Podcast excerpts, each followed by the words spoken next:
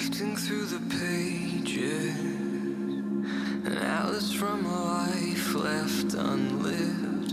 Inside there is a beauty unknown.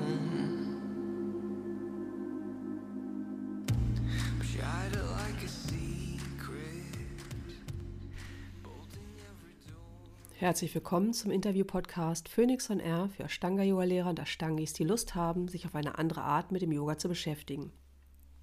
Einige meiner Interviewpartner kennst du vielleicht schon aus der Yoga-Szene. Wir sprechen über yogarelevante Themen, die über die Yogamatte hinausragen.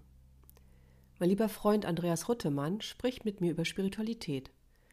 Während ich aus meiner mehr als zwei Dekaden langen Selbsterfahrung Spiritualität eher mit der esospirituellen Szene verbinde, bringt Andreas die ursprüngliche Definition aus dem Yoga-Kontext zum Besten. Viel Spaß beim Zuhören.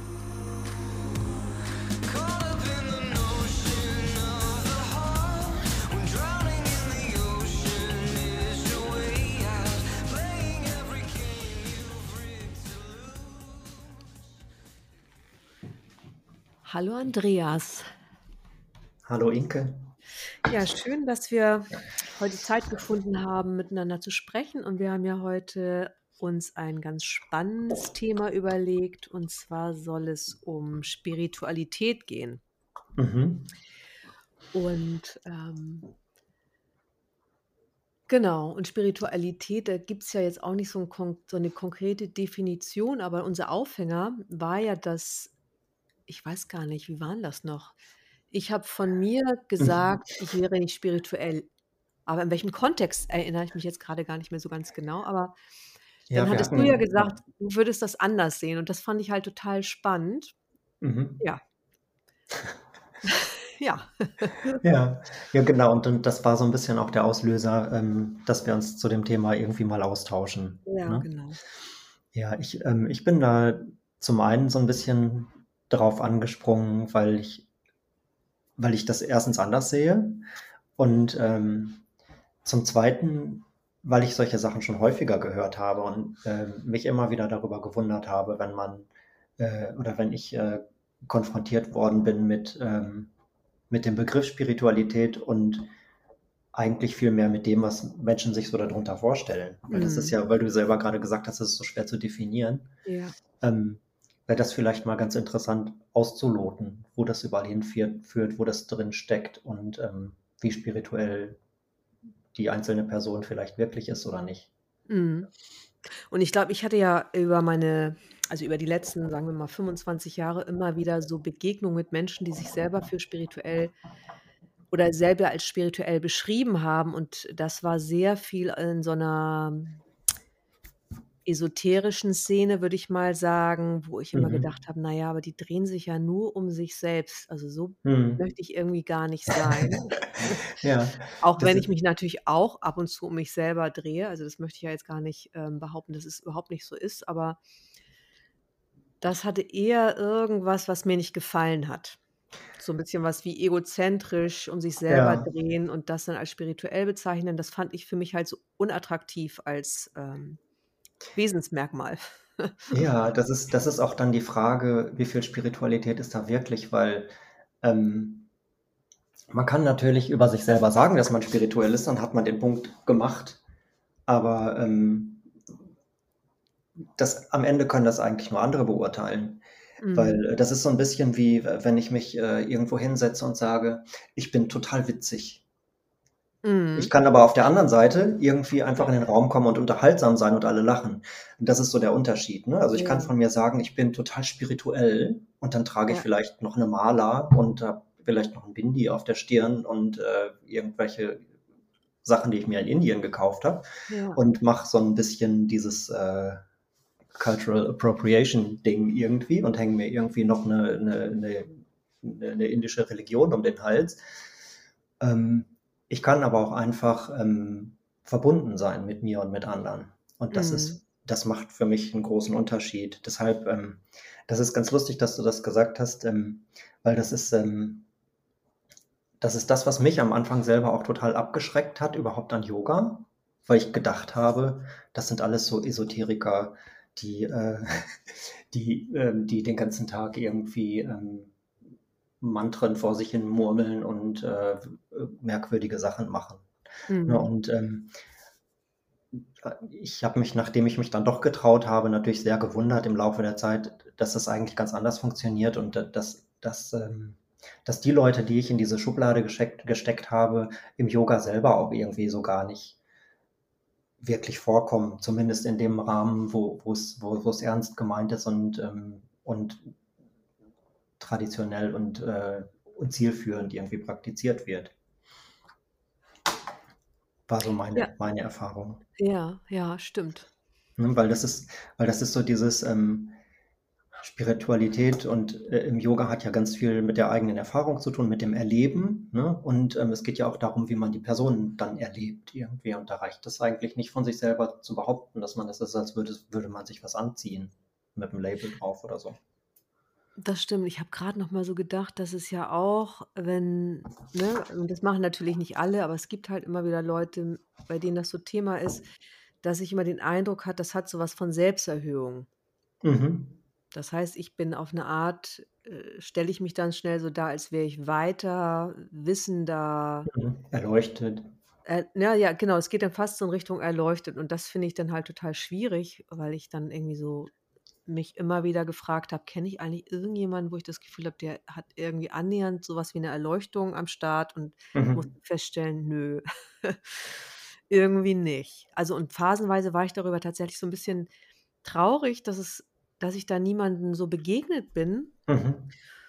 Und irgendwann habe ich das auch eher dann noch so als befreiend erlebt, dass es so was vielleicht gar nicht gibt wie so 'n Mensch, der wissender ist als ich, sondern dass es am Ende darauf ankommt, dass ich für mich immer klarer werde, wo ich stehe in meinem Leben. Mhm. So und dadurch auch nicht die Verantwortung an jemand anders abgeben muss. Mhm. Ja. Ja, das ist ja auch der Punkt, man man, ähm man wird ja durch Spiritualität hauptsächlich erst mal klarer und nicht irgendwie allwissend oder überlegen oder so was, ne, sondern eher Ja. irgendwie klarer, nahbarer und eigentlich tendenziell eher einfacher als komplizierter, würde ich denken.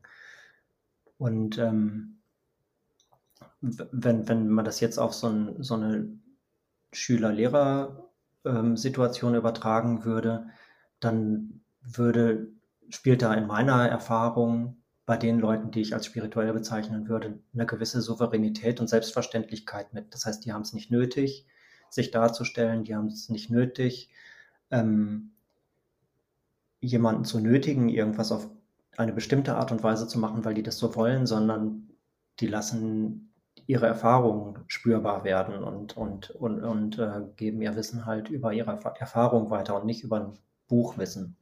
So, Ja. und das ist, ähm das ist, finde ich, 'n, äh 'n 'n das passiert irgendwie auf Augenhöhe, selbst wenn die einem natürlich irgendwie in Anführungsstrichen überlegen sind. Aber, ähm, das ist immer 'ne sehr, ähm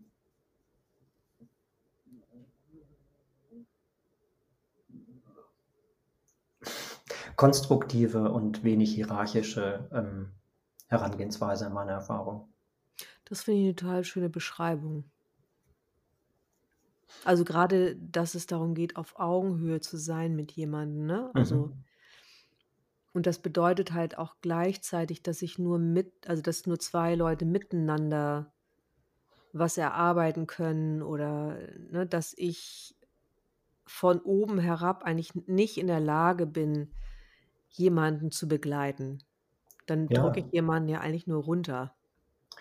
Ja. Ja, und wenn du niemanden hast, den den du unterrichten kannst, dann bist du ja auch keine Lehrerin, ne? Also, du bist ja abhängig von deinem Gegenüber genauso. Genau. Das wird Und immer schnell vergessen. ja, und, ähm und das ist so 'ne Sache, wo ich gedacht habe oder warum ich überhaupt mich gewundert habe, dass du das von dir denkst, weil ich dich eigentlich so so kennengelernt habe und auch so wahrnehme, dass du sehr offen und sehr unvoreingenommen bist und sehr auf Augenhöhe, dass du den Leuten sehr gut zuhörst und sie da abholst, wo sie dir begegnen und so weiter. Und dass du vielleicht schon im Hinterkopf 'ne Lösung oder 'nen Weg hast, aber die Leute nicht dahin zwingst, sondern ihnen nur die Richtung zeigst und so weiter. Also, diese Behutsamkeit und, äh, diese dieses dieses Vertrauensbildung gehört für mich irgendwie auch ganz stark, ähm, damit zusammen eigentlich. Ja. Das hat sich natürlich auch immer mehr entwickelt, ne? Jetzt bei mir, glaube ich, hat sich das immer mehr entwickelt, auch in den letzten 20 Jahren mit so 'ner Klärung: Wie will ich eigentlich arbeiten? Mhm.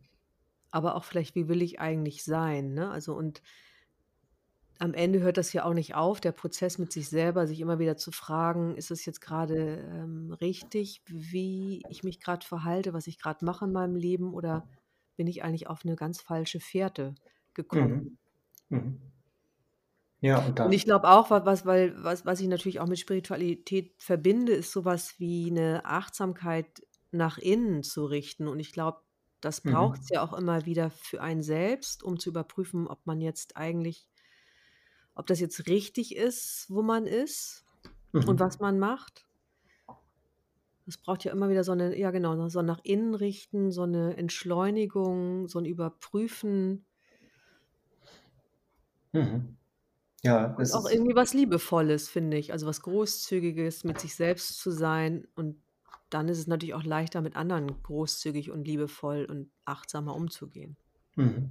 Na ja, und wie wie wie du meinst wie du sagst, das ist, äh, finde ich, auch 'n, äh, absoluter Prozess, 'ne ständige Entwicklung und Veränderung oder Reduktion, je nachdem, wie man das von welcher Seite man das sehen will, ne? Also, immer mehr von sich weggeben, von dem man merkt, das gehört nicht zu mir, das bin ich nicht, um so zum Kern irgendwie hervorzu äh, dringen. Und, ähm, das, ähm das Faszinierende finde ich an, ähm an so großen spirituellen Lehrern, äh, ist, dass deren, äh, Weisheiten ja oft wirklich, ähm, auf 'n Bierdeckel passen, ne? Das sind wirklich ganz Ja. einfache ganz einfache Sachen, die wo's dir danach wie Schuppen von den Augen fällt, aber da muss man erst mal drauf kommen und diese Erfahrung Mhm. gemacht haben, ne? Also ähm das, äh und das das kann man auch diesen Prozess, den kann man auch nicht wirklich, ähm, außer durch unermüdliches, äh, Üben und Bemühen und immer wieder ausprobieren und sich damit beschäftigen, kann man den auch nicht wirklich vorantreiben, ne? Also, man kann nichts erzwingen auf so 'nem spirituellen Weg, finde ich, weil das, ähm ich habe ähm, ich habe mal die lustige Erfahrung gemacht, ähm ich, äh es es gibt ja die Yamas und Niyamas, die die die bei uns im Ashtanga-Yoga oder generell im Yoga ja eigentlich so die allererste Grundlage, äh, sind, bevor man überhaupt mit mit Asana anfängt. Ja. Und, ähm da habe ich ja gedacht: „Okay, die erste ist Ahimsa, ja, okay, mindestens vegetarisch, aber eigentlich vegan wäre schon ganz gut.“ Und dann habe ich gedacht habe ich das so mit'm Kopf entschieden: „Ich mache das jetzt.“ Mhm. Und, ähm, ich habe äh, ich habe das irgendwie durchgehalten, 1 1/2 Jahre damals und, äh, habe mich dabei wirklich gequält, weil äh, weil weil ich mir nicht die Zeit gegeben habe, mich umzustellen, nicht die Möglichkeit gegeben habe, ähm, mich langsam umzustellen. Und, ähm, weil ich das einfach zu sehr mit dem Kopf entschieden habe. Ich habe äh, ich habe angefangen, Leuten irgendwie bei jedem gemeinsamen Essen irgendwie Vorträge zu halten und so weiter. Und Das war selber einfach total unzufrieden damit, bis ich irgendwann gesagt habe: „Meine Güte, iss doch einfach 'ne Currywurst und halt die Klappe“, so. Und, ähm, das war erst mal so 'n bisschen wie 'n Scheitern, aber dann habe ich lustigerweise, ähm über die Jahre 'nen 2. Anlauf gemacht, ohne das zu merken und das hat sich wirklich von alleine ausgeschlichen und, ähm, ich habe jetzt seit über 2 Jahren kein Fleisch mehr gegessen und vermisse es auch nicht und, äh, keine Milchprodukte und so weiter. Und, ähm, da äh, da hat mir, äh, ein äh, ein ein ein Spruch von von Ram Dass ir irgendwie sehr, sehr geholfen damals. Äh, das ist so 'n sch spiritueller Lehrer, der so in den 70ern, ah, glaube ich, so seine Hochzeiten hatte. Den habe ich irgendwann auch mal für mich entdeckt.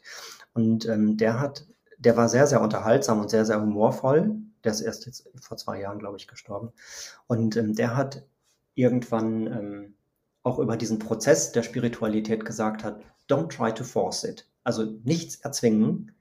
Es kommt alles von alleine, wenn's wenn du so weit bist oder wenn die Zeit gekommen ist, ne? Also, der hat gesagt, manche Leute, die fangen dann an, irgendwie auf Sachen zu verzichten und die wegzuschieben und fangen und sind dann aber die gleiche Zeit, da, ganze Zeit äh, gleichzeitig dabei, zum Beispiel, wie wenn man mit dem Rauchen aufhört, obwohl man das eigentlich nicht will. Ne? Dann denkt Ja. man die ganze Zeit nur Zigarette, Zigarette, Zigarette, Zigarette. Man raucht aber nicht, aber in Gedanken ist man mehr damit beschäftigt als vorher, als man noch geraucht hat. Ja, ein Und das ist, das ist irgendwie nicht besonders ähm, zielführend, weil ähm, man, man kriegt dann so eine Scheinheiligkeit. Er nennt das so phony holy, dass man dann irgendwie Sachen predigt, die man eigentlich selber gar nicht einhalten kann, weil man, äh, weil man noch mitten in diesem Kampf steckt. Und ähm, der, er sagt, ähm, dass es irgendwann kommt der Zeitpunkt, wo diese Sachen wegfallen von dir und zwar anstrengungslos, weil sie einfach keine Relevanz und keine Bedeutung mehr haben. Und so war das bei mir bei der Ernährung zum Beispiel auch. Es hat mich plötzlich einfach nicht mehr interessiert und ich habe nicht mehr das Bedürfnis gehabt und ähm, das ist einfach so wie von mir abgefallen. Das hatte keine Relevanz mehr und das hat, war dann anstrengungslos und hatte nichts mehr mit Verzicht zu tun. Weil alles, was man auf eine andere Art so mit dem Kopf macht, das, das, das holt einen irgendwann ein und erwischt einen wie so ein Boomerang im Nacken und äh, dann, damit schadet man sich eigentlich mehr selber. Ja, das ist ein total schönes Beispiel. Mein Gedanke war dazu jetzt gerade auch, dass wir natürlich eigentlich versuchen, unseren Geist zu beruhigen Mhm. und weniger zu denken. Mhm. Und dadurch, dass wir, wenn wir versuchen, uns Sachen zu verbieten, denken Mhm. wir halt die ganze Zeit drüber nach. Und das mit der Zigarette, finde ich, ist ein super Beispiel. Ich habe Mhm. ja Kette geraucht früher. Mhm. Aber irgendwie so ganz intuitiv wusste ich, ich muss auf den richtigen Zeitpunkt warten. Das Mhm. war so ganz spannend. Mhm. Ich hatte zum Beispiel das Buch Endlich Nichtraucher für fünf, also fünf Jahre im Schrank stehen. Ich habe es nicht angerührt. Und irgendwann habe ich gedacht, so jetzt, dann habe ich es gelesen. Ich habe es noch nicht mal zu Ende gelesen. Ich habe aufgehört zu rauchen. Hm. Na, ich habe auch Und vor ja, über, über 20 Jahren irgendwann von heute auf morgen aufgehört. ja, Und davor irgendwie ein paar Mal versucht irgendwie und immer wieder angefangen. Aber irgendwann kommt dann der Zeitpunkt, dann spielt das einfach keine Rolle mehr. Ne? Und dann lässt man das auch gerne los. Genau. Ja, genau. Und nicht so das, viel wie Selbstbestrafung. ja, weil, ja, genau. Weil so, ein, äh, so eine Achtsamkeit fängt ja bei einem selber an. Ne? Und wenn Ja. man, man möchte, so möchte man ja auch kein Kind erziehen oder mit anderen Leuten umgehen. Warum soll man sel selber zu sich so ekelhaft sein? Mhm. Total. Mhm. Ja. Ja, Spiritualität. Wie würdest du denn sagen, wo finden wir die Spiritualität im Yoga, wenn wir einfach nur an so eine Praxis denken? Mhm. Wenn wir das mit berücksichtigen, dass alles so im Prozess entstehen kann und dass man, ne, dass man es nicht forcieren kann, aber Mhm.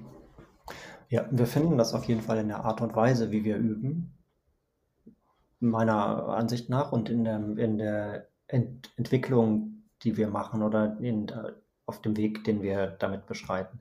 Also ich habe, ähm, und das ist nicht sichtbar, also nicht wirklich sichtbar und nicht messbar, was natürlich immer schwierig ist für, für uns aus der westlichen Welt, weil wir irgendwie immer Leistung bringen wollen, Ergebnis sehen wollen, eine Messbarkeit für alles, was wir machen haben wollen. Und das funktioniert im Yoga natürlich überhaupt nicht.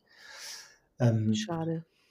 ja, und ähm, ähm, mir ist ja, mir ist schon mal äh, jemand anders irgendwie so gekommen mit, mit so einer Aussage zum Thema Spiritualität. Das war, ähm, da war ich gerade ähm, in Kopenhagen beim, beim Workshop äh, mit Charat zum ersten Mal und äh, wir haben dann da in der großen Turnhalle mit 500 Leuten gleichzeitig geübt und das war Wahnsinn. Das war wirklich toll. Und äh, dazu gab es dann Videos, die irgendwie äh, in den sozialen Medien äh, zu sehen waren und so weiter. Und irgendjemand, den ich um zwei Ecken kannte, der meinte, hat das so gesehen und meinte so, naja, das sieht ja nicht sonderlich spirituell aus. Aha.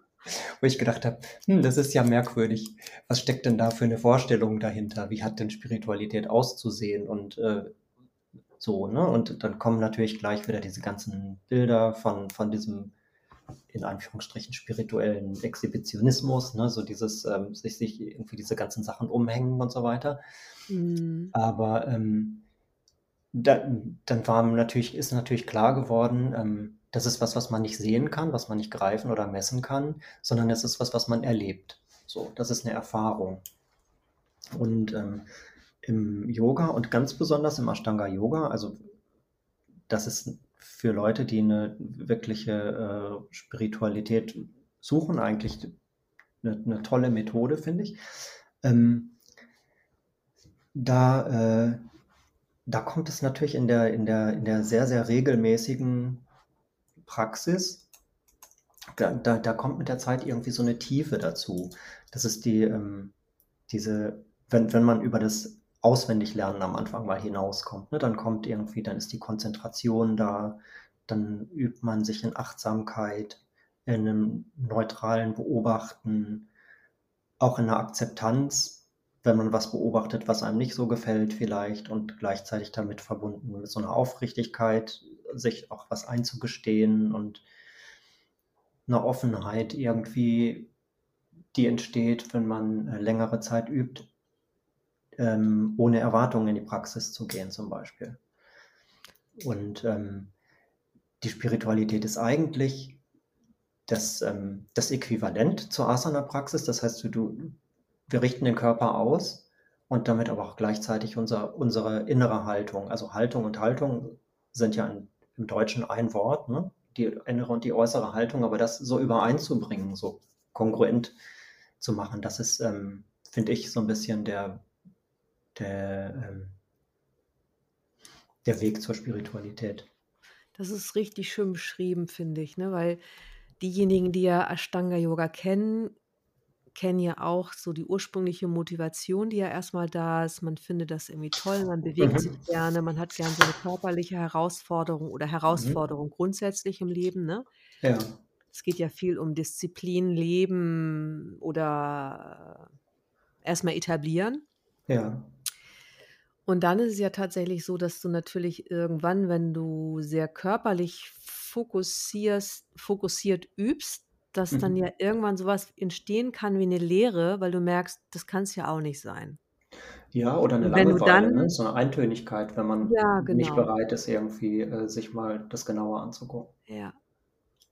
Und dann macht es halt wirklich so einen riesen Unterschied mit dieser inneren Haltung. Und ich glaube, das ist total schön. Mhm. Und gleichzeitig ist es auch so was, was viele Leute ja gar nicht kennen oder nicht so viel mit anfangen können. Was könnte das bedeuten, innere Haltung? Mhm. Und ich glaube, gerade beim Ashtanga-Yoga oder gerade bei diesen dynamischen Yoga-Formen ist es ja oft so, dass das Kor Körperliche einfach erstmal im Vordergrund steht. Mhm. Ne, was ich vorhin gesagt habe, das ist oft für Leute eine Motivation, weil die es cool finden, so. Und weil sie auch Lust haben, ihren Körper irgendwie zu optimieren, sage ich mal. Das ist ja für uns auch ein anschaulicher, einfacher Einstieg. Ne? Ja. Genau, und irgendwann kommt dieser Punkt, wenn ich mich halt darauf reduziere oder die Praxis darauf reduziere oder viel zu zielorientiert daran gehe, was die Asana oder Asanas als solche angeht, dann wird es irgendwann öde, oder? Leer. Ja. Mhm. Genau. Und, und an Und frustrierend vielleicht auch, ne? ja, Frustrierend, weil ich Sachen irgendwie dann doch nicht kann oder doch immer noch nicht kann, die ich gerne könnte und mein Körper macht nicht unbedingt nur das, was ich jetzt will oder wie es bei anderen auf YouTube aussieht. Da ist ja ganz oft so dieses, ich vergleiche mich jetzt oder die Frage, wie muss ja. eine Asana jetzt richtig aussehen? Das finde ich auch immer wieder spannend, diese Frage. Und das machen ja 90, 99 Prozent der Leute. Und der entscheidende Punkt ist an der Stelle natürlich, was habe ich für einen Lehrer oder was habe ich für eine Lehrerin? Ne? Mhm. Und wie werde ich, wie, wie gehe ich damit um oder wie werde ich daran geführt, ähm, das mal von der anderen Seite zu beleuchten? Und was gibt es da vielleicht noch für andere Perspektiven oder Wege, damit umzugehen? Und dann wird es nach meiner Erfahrung erstmal wirklich interessant. Total. Und das ist auch Und? das, um, Entschuldigung. Nee, sag mal. Ja, und da, da bin ich dann auch gleich wieder bei dem, äh, bei dem Ausgangspunkt mit diesem, äh, mit, mit diesem Workshop in Kopenhagen, was, was nicht so spirituell aussah, weil ähm, wir, ähm, wir verabschieden ja uns ja für die Zeit unserer Praxis, und das ist auch nochmal ein Unterschied und nicht generell, wir, unterschei- äh, wir verabschieden uns ja für die Zeit unserer Praxis oder unserer spirituellen Praxis, Yoga-Praxis, was auch immer, so ein bisschen von unserer Individualität. Ne? Das heißt, Mhm. wir, ähm, wir konzentrieren uns auf unsere Atmung, wir gern, gehen in die Tiefe, wir merken, dass wir durch die Atmung mit unserem gesamten Umfeld und mit den Menschen und den anderen Lebewesen darin mit allem verbunden sind und so weiter und lösen uns so ein bisschen darin auf und ähm, kriegen, bekommen so, ein, äh, so eine Wahrnehmung, dass wir zu so einem kollektiven Bewusstsein irgendwie gehören. Und das ist halt das, was meine Erfahrung äh, in solchen großen Workshops war. Ne? Also ich möchte das jetzt auch nicht jeden Tag haben, aber das war für so ein paar Tage ein wahnsinnig intensives Erlebnis, weil das waren sechs LED-Classes hintereinander, also sechs Tage, sechs LED-Classes. Und ich stand inmitten von diesen Hunderten von Leuten und es kam am Anfang das erste Ekam Inhale und ich habe nichts gemacht und meine Arme sind von, ein, ein, von allein Mhm. nach oben gegangen. Also es Mhm. wird, ist so wirklich, als würde man dadurch getragen und man würde man dadurch bewegt. Also man äh, wird irgendwie wie so ein Tropfen im Ozean und löst sich darin auf und wird so zu einem Teil von so einem was ganz, von so was ganz Großem, Gewaltigem, So einer großen Welle. Ganzen. Ja, ja, genau. Mhm. Ja, Und schön. das ist dann wirklich schon ein sehr spirituelles Erlebnis, finde ich. Ja, weil ich selber nicht so wichtig bin in dem Moment, ne? Total, ja, genau. Und ich lasse es halt irgendwie einfach fließen. Das ist, genau, das finde ich ist Mhm. tatsächlich eine schöne Möglichkeit bei Count-Klassen. Ja, ohne dabei auf, ohne, ohne dabei einfach abzuschalten. Also man ist ja trotzdem konzentriert, aber dadurch, dass alle wirklich synchron im gleichen Augenblick dasselbe machen, ist es, ähm, hat das irgendwie so eine ganz magische äh, Komponente. Ja. Und was würdest du sagen, wenn du dir einfach die Praxis alleine anschaust, wenn, wenn ich für mich alleine zu Hause übe zum Mhm. Beispiel oder auch ähm, im Mhm. Meisterunterricht, da komme ich ja wieder nochmal mehr auf diese innere Haltung zurück Mhm. oder ähm, Ja, ne, die Frage ist, entscheide ich mich für eine innere Haltung? Habe ich diese innere Haltung? Wie ja, etabliere ich eine innere Haltung? Ne, du hast gerade gesagt, es hilft, wenn man einen Lehrer hat, mhm. der einen vielleicht dazu ermutigt, dazu anhält, einen darauf aufmerksam macht. Ja, ja. Aber ab einem gewissen Punkt muss man oder entst- kultiviert man halt sowas wie einen eigenen inneren Lehrer und so ein Gespür, so eine innere Stimme, so eine Resonanz. Ähm, und ich, ich vergleiche das immer so ein bisschen, besonders wenn ich mit mir alleine übe. Die, die, Atmung steht natürlich komplett im Mittelpunkt. Ne? Also es, es ist ganz egal, wie lange und wie intensiv ich übe, aber die Atmung Mhm. ist das A und O. Und dann stelle ich mir immer vor, die Einatmung ist eine Frage und die Ausatmung ist die Antwort und dann höre ich zu. Ne, also das Das ist ist wirklich, das, äh, das ist mir irgendwann mal so aufgefallen, was, was an, an Tagen, wo die Praxis besonders gut und besonders ähm, befriedigend und ähm, nicht nur körperlich intensiv war, was, was da so den Unterschied gemacht hat. Und dann hat, und dann war es eigentlich immer die Leichtigkeit in der Atmung, die Konzentration auf die Atmung und so ein bisschen dieses, dieser Wechsel zwischen Ein- und Ausatmung. Also wie, geben und nehmen, wie fragen und antworten. Also wie, ähm, ja, wie eine ge- angemessene Anstrengung aufbringen und auch wieder eine Entspannung zuzulassen. Ja. Das, ähm, dieser Wechsel, das ist für mich so ein, so ein guter Leitfaden für eine, ähm, für eine wache, bewusste Praxis, weil Spiritualität ist ja hauptsächlich Bewusstsein erweitern ne? und Bewusstsein schaffen und äh, genau aufmerksam und unvoreingenommen beobachten. Und das würde ja auch Das auch bedeuten, ups, das würde ja auch bedeuten in der Praxis, Mhm. dass es über die Körperlichkeit hinausgeht und das macht den Unterschied. Genau, auf jeden Fall. Weil ansonsten wird es ganz langweilig, ne? Weil wir üben ja wirklich jeden Tag das Gleiche. Und ähm, wenn man, wenn ich jetzt nicht bereit bin, äh, zu akzeptieren, dass, dass mein Körper sich jeden Tag anders anfühlt, dass mein, meine, meine Gedanken vielleicht jeden Tag woanders sind und ähm, das auch anerkenne und ähm, akzeptiere, dann habe ich natürlich ein Problem, weil dann macht es mir ganz schnell keinen Spaß mehr. Weil ähm, nur weil ich einmal in Kapotasana meine Fersen gegriffen habe, heißt das nicht, dass mir das bis ins Grab jetzt irgendwie, äh, dass ich mir das bis ins Grab als Medaille um den Hals hängen kann. Weil das kann morgen weg sein und übermorgen immer noch. Und in drei Wochen ist es vielleicht wieder da oder vielleicht auch nicht. Und das spielt gar keine Rolle. Ja, Weil, weil da ist es tatsächlich die innere Haltung, die irgendwie wieder wichtiger ist als die äußere. und wenn du jetzt zum Beispiel das nochmal, oder wenn wir es nochmal übertragen auf Meditation zum Beispiel, da ist es Mhm. ja auch so, dass ich im Grunde mit meinem Bewusstsein arbeite und die Aufmerksamkeit auf zum Beispiel Mhm. meinen Atem richte. Und Mhm. ich habe auch noch nie, oder eigentlich die Leute, die meditieren, würden nie sagen, Meditation ist langweilig. Nee, ähm, aber das ist auch wieder ähnlich wie mit, äh, mit der Yoga-Praxis eigentlich. Es ist immer eine Frage, mit welcher Haltung man da reingeht. Ne? Also wenn du offen bist und ohne Erwartungen oder einfach nur beobachtest, es ist eine äh, spannende und interessante Angelegenheit. Wenn du aber entweder die Erwartung hast, dass irgendwas passiert, wird das natürlich selbstverständlich, egal was ist, nicht eintreten.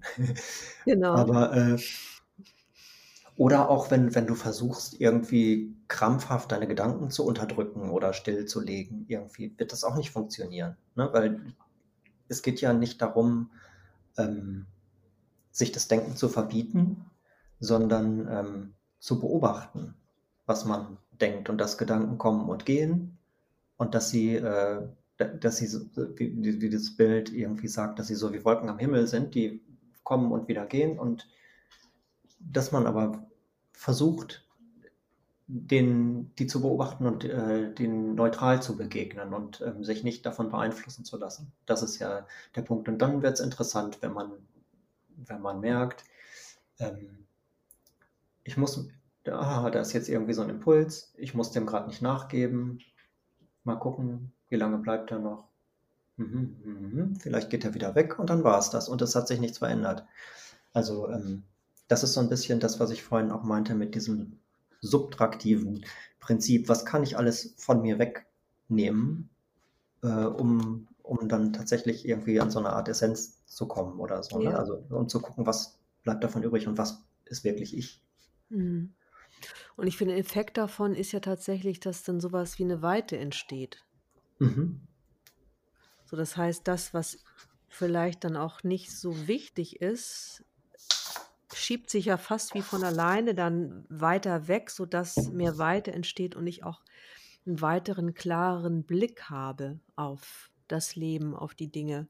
Ja, und in der, in dieser Weite hat auch alles seine Berechtigung und alles seinen Platz. Da gibt es dann plötzlich nicht mehr so diese, diese kämpferische Auseinandersetzung und diese festgefahrenen Vorstellungen, wie was zu sein hat, sondern es ist Mhm. alles so, wie es ist. Und man beobachtet es nur. Und man betrachtet es nur, es ist alles in Ordnung.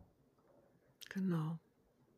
Das, das ist zum Beispiel ein Punkt, der ähm, für mich so ähm, die, die, äh, der Kern der meiner, meiner, meiner ähm, Erfahrung der äh, oder meiner spirituellen Erfahrung meiner ersten Indienreise war. So. Ähm, weil man, man hört das ja oft, dass Leute irgendwie spirituelle Reisen nach Indien machen und so weiter. Und dann geht auch gleich irgendwie, hat man auch gleich so viele Bilder im Kopf ne? von Tempeln und Blumenkränzen und Kühen und weiß der Kuckuck was alles. Aber ähm, für mich, also ich hatte das auch erwartet, aber ähm, ich habe mir keinen einzigen Tempel angeguckt, sondern war die meiste Zeit irgendwie mit mir alleine und das war tatsächlich die, das, was die spirituelle Erfahrung in Indien für mich ausgemacht hat. Denn ähm, Einfach mal so in Ruhe zu sein, meinst du? Und ja, und sich ähm, nicht ablenken zu lassen vielleicht? ja, und das, am Anfang war das für mich ganz schön äh, gruselig, weil ähm, es ist ja erstmal nichts so wie zu Hause. Ne? Du hast, das ist ja, es wird ja wie so ein Teppich unter, unter den Füßen weggezogen, weil die ganze, das Ganze, was du als Zivilisation so zu Hause alltäglich um dich rum hast, ist ja irgendwie so nicht mehr da. Und ähm, ich habe mich am Anfang da erstmal ein bisschen verloren gefühlt, weil, weil ich mich so, so schwer orientieren konnte. Und komischerweise im gleichen Augenblick ähm, total aufgehoben und geborgen, weil ähm, es gab natürlich auch diese ganzen, diese ganzen hässlichen Sachen, die man so sieht. Und es gibt nicht nur die geschmück geschmückten Him äh, Tempel, sondern es gibt direkt daneben dann auch diese gro großen Müllhaufen, in denen die Kühe rumlaufen und irgendwie Plastiktüten fressen und sowas alles.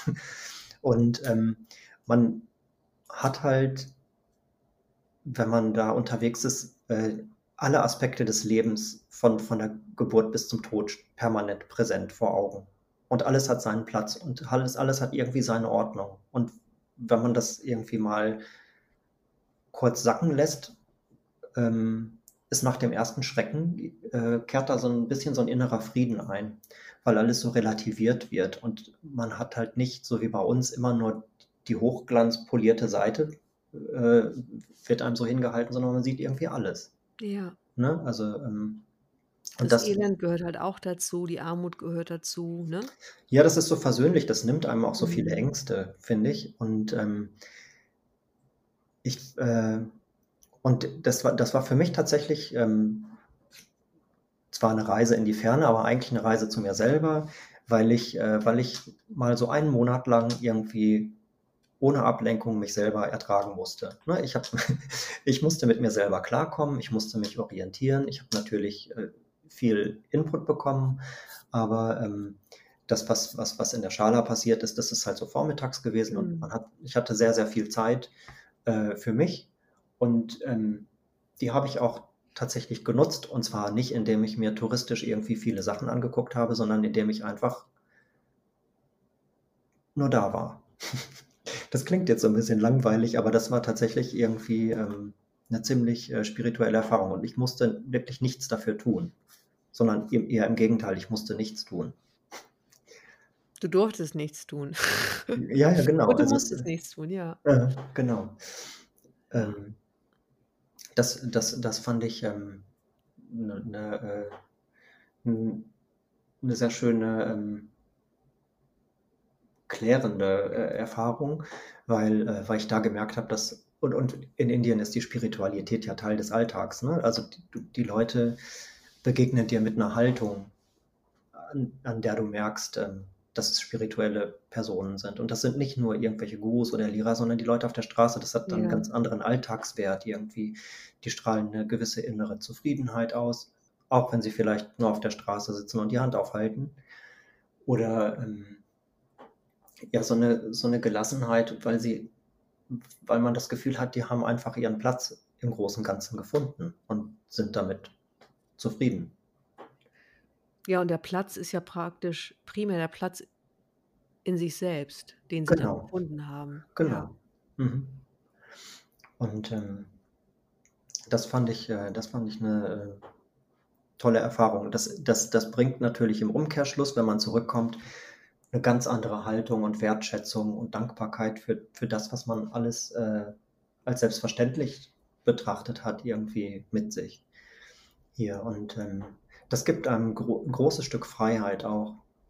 Das war, ähm, das ist auch ein, so ein anderes Zitat von, von Osho, was ich irgendwie so toll finde, was mich, äh, was mich schon lange begleitet und was mir immer wieder in den Kopf kommt, wenn's, äh, wenn's, wenn ich in schwierige Situationen komme. Ist dieses, du musst dich nicht befreien, du bist schon frei, du musst es nur erkennen. Mhm. Ne? Also das ist ähm, dieses, und das, das ist auch, ähm, ohne dass ich das jetzt so predigen will, aber das ist auch was, was ich, äh, was ich Freunden oder Bekannten oft mit anderen Worten irgendwie oft sage, wenn die in irgendwelchen ähm, Situationen stecken, wo sie keinen Ausweg sehen, weil sie in einer Partnerschaft, in einer Wohnung, in einem Job oder so irgendwie unglücklich sind, wo ich denke, ja, das sind alles Situationen, für die hast du dich irgendwann mal freiwillig entschieden und es hat niemand verlangt von dir, dass du das bis zu deinem Tod irgendwie durchziehst. So. Und das ist irgendwie ganz schön. Also, wenn- und wenn man sich diese Freiheit vor Augen führt, dann ähm, da, da, da, da, kriegt man eine große, leicht, eine große Portion Leichtigkeit mit ins Leben, finde ich.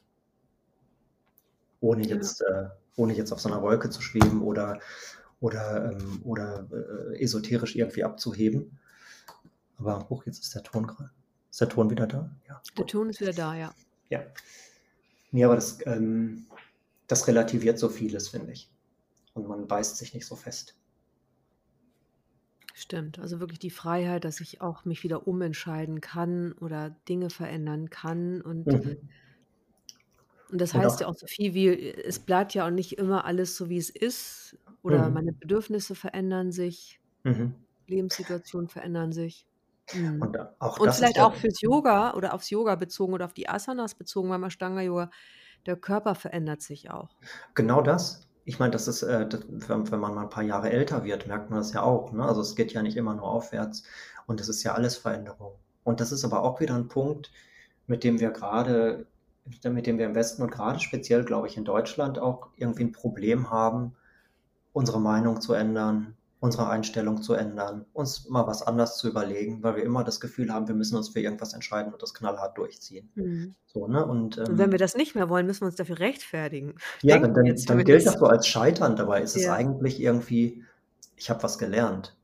Es geht auch Mhm. anders. So, ne? Und äh, das ist, äh, weil die Welt verändert sich ja jeden Tag. Warum sollen wir irgendwie an einer Meinung festhalten, die wir uns vor Jahren gebildet haben, die eigentlich gar nicht mehr relevant sein kann? Mhm. So, Ja. da ver versteinert man so ein bisschen, finde ich. Und äh, bei, bei der, äh, bei der, ähm, bei der Flexibilität, die wir körperlich irgendwie kultivieren und üben, schwingt natürlich auch gleichzeitig eine gewisse äh, geistige Flexibilität dann auch mit. Ne? Also, was du gerade gesagt hast, sich Sachen auch mal anders überlegen, seine Meinung ändern. Ja, also weil sich auch das, ich glaube, äh, ein wichtiger Punkt ist ja auch, dass sich Bedürfnisse auch verändern. Mhm. Ja, und da dann zuzuhören, ist halt auch eine Kunst. Mhm. ne? Also sich selber zuzuhören und das ist ja auch wieder, kommst du wieder auf die Spiritualität zurück, Mhm. ne? In sich hineinzuhorchen und zu gucken, was ist jetzt für mich überhaupt stimmig? Was, was ist jetzt richtig? Was möchte ich jetzt tun? Mhm. Ja. Ja, ich habe gerade noch so einen Mhm. Gedanken jetzt, ähm, weil ich jetzt gerade dachte, in dieser Situation, in der wir jetzt gerade aktuell sind, mit dieser ähm, Krise oder in dem, mit dem Krieg tatsächlich, Mhm. da habe ich dann gedacht, oh Gott, aber jetzt fällt mir das total schwierig, bei mir zu bleiben, weil ich dann doch stark mit Angst konfrontiert bin, ne? Mhm. Weil das ja auch was ist, was wir so gar nicht kennen, würde ich jetzt mal sagen, so unsere Generation, also nicht Mhm. so, so nah. Ja. Und dann Ja, habe es ist immer alles schön weit weg gewesen. ja, ne? Und dann habe Mhm. ich gestern aber so gedacht, so, ja, aber ich kann ja auch gar nichts dran ändern. So, das war irgendwie, und dann habe ich irgendwie versucht, nochmal so für mich zu, ne, mir zu, vor Augen zu führen, okay, aber das und das Mhm. durfte ich erleben bisher, egal was passiert, ne? Egal Mhm. welche Konsequenzen wir jetzt noch tragen müssen. Aber das, das finde ich tatsächlich, wenn so Extremsituationen kommen, Mhm. ist es einfach auch ähm, viel schwieriger. Mhm. Mhm. Ja, mein lieber Andreas, fällt dir noch ein schöner Schlusssatz ein? Vielleicht hast du noch was von Osho im Petto. Ich habe mir lustigerweise auch neulich ein Buch geholt von Osho, das erste Ja. Mal seit Jahren. Ja, nee, das, das habe ich ja jetzt schon rausgehauen. ja, aber ähm, ich hatte neulich, als ich, ähm, ich habe ich hab noch ein Bild im Kopf für, äh, für so einen Zugang zu sich selber, also für dieses, dieses äh, Pratyahara, sich so die Sinne nach innen kehren und so weiter. Und ähm, mir ist irgendwie eine, eine schöne Parallele aufgefallen dazu, die einem so ein bisschen die Angst davor vielleicht nehmen kann oder die Erwartung. Und zwar ist das, ähm, ich vergleiche das immer ganz gerne mit einem Waldspaziergang. Ich äh, fahre häufiger mit meinem Hund mal in den Wald und ähm, die erste halbe Stunde laufe ich immer nur oder wir gehen einfach stramm. Und dann ist das so, als würde man irgendwie eine Straße entlang gehen oder so. Da steht ein Baum, da steht ein Baum, da steht ein Baum und alles ist so da, wo es ist. Und nach einer Weile komme ich dann vielleicht irgendwo an einen Bach oder sowas und setze mich dann kurz hin. Und wenn ich einmal so ein paar Minuten gesessen, gesessen habe, dann fängt sich das plötzlich an, so umzudrehen. Das heißt, dann bin ich still und um mich rum fängt plötzlich alles an, sich zu bewegen. Ne, dann, dann sind die Blätter in Bewegung, dann läuft hier eine Maus und Mhm. dann ist da ein Vogel und dann plätschert hier das Wasser, dann krabbeln Insekten rum und so weiter und ähm, alles brummt um mich rum, was ich vorher gar nicht so wahrgenommen habe, weil ich mit mir selber beschäftigt war oder weil ich einfach irgendwie ge- den, so diesen vor ausgetretenen Weg irgendwie so lang gegangen bin. Und in dem Moment, wo ich ähm, still geworden bin ähm, und, und angefangen habe zu beobachten oder noch nicht mal aktiv zu beobachten, sondern einfach nur da zu sein, ähm, hat sich, hat sich mein ganzes Umfeld irgendwie gefühlt verändert. Und so ähnlich verhält sich das, finde ich, auch ein bisschen mit, ähm, mit dieser Innenschau. So, also mit, wenn ich mich, wenn ich äh, auf die Matte gehe, meine Yoga-Praxis beginne und anfange zu gucken, wie es mir geht, auf Ja. allen Ebenen, dann äh, melden sich da auch manchmal so Sachen, die ich vorher nicht gesehen habe, weil es nicht still war oder weil ich beschäftigt war oder was auch immer. Und das ist, ähm, es gibt immer keine Garantie, irgendwas zu entdecken, aber irgendwas passiert immer. Man weiß aber nicht was. Das stimmt. Und vielleicht könnte das einfach auch eine Einladung sein, mehr in die Stille zu gehen und auch mehr in so eine Absichtslosigkeit oder so eine absichtslose Stille Mhm. beim Mhm. Ashtanga-Yoga. Mhm. Das, So. also das, das, das ist so was, was mir immer sehr am Herzen liegt und was ich meinen Schülerinnen und Schülern auch immer versuche näher zu bringen, dass, ähm, dass es eigentlich darum geht. Mhm. Und dann wird's entsteht, finde ich auch oder immer wieder entsteht dann ja wirklich so ein ganz besonderes Gefühl oder so ein ganz besonderer Moment mit sich selbst. Und dann wird es lustigerweise auch sichtbar, finde ich, in der Praxis. Mhm. Ne? Also dann, dann ist so eine gewisse Art von Spiritualität und so, äh, in, in einer Art von, von Leichtigkeit Ja. irgendwie plötzlich sichtbar für, für Momente, so finde ich. Also man, da, da spürt man das dann wirklich. Ja, so eine Leichtigkeit und so eine Selbstverständlichkeit und so eine Natürlichkeit, oder? Ja, Anstrengungslosigkeit, Ja. ja. Ja. Voll schön. Mhm. Danke. Ja, gerne. Danke dir. Ja, gerne mal wieder. Mhm. Ja, ich danke dir wirklich und, ähm, ich hoffe, du hast noch einen schönen Resttag. Und Ja. Wir finden bestimmt noch mal wieder ein anderes Thema, Ja, das denke ich auch. Also worüber ja, gesprochen werden möchte. das Feld ist ja weit. Ja, danke dir. Alles Tschüss. klar. Vielen Dank. Bis zum nächsten Mal. Tschüss. Das war eine Folge aus dem neuen Podcast-Format Phoenix on Air von und mit Inke Schenner. Wenn dir die Folge gefallen hat, freue ich mich über eine Bewertung. Und wenn du Lust hast, auch die nächsten Folgen zu hören, kannst du den Podcast auch gerne abonnieren. Vielen Dank fürs Zuhören.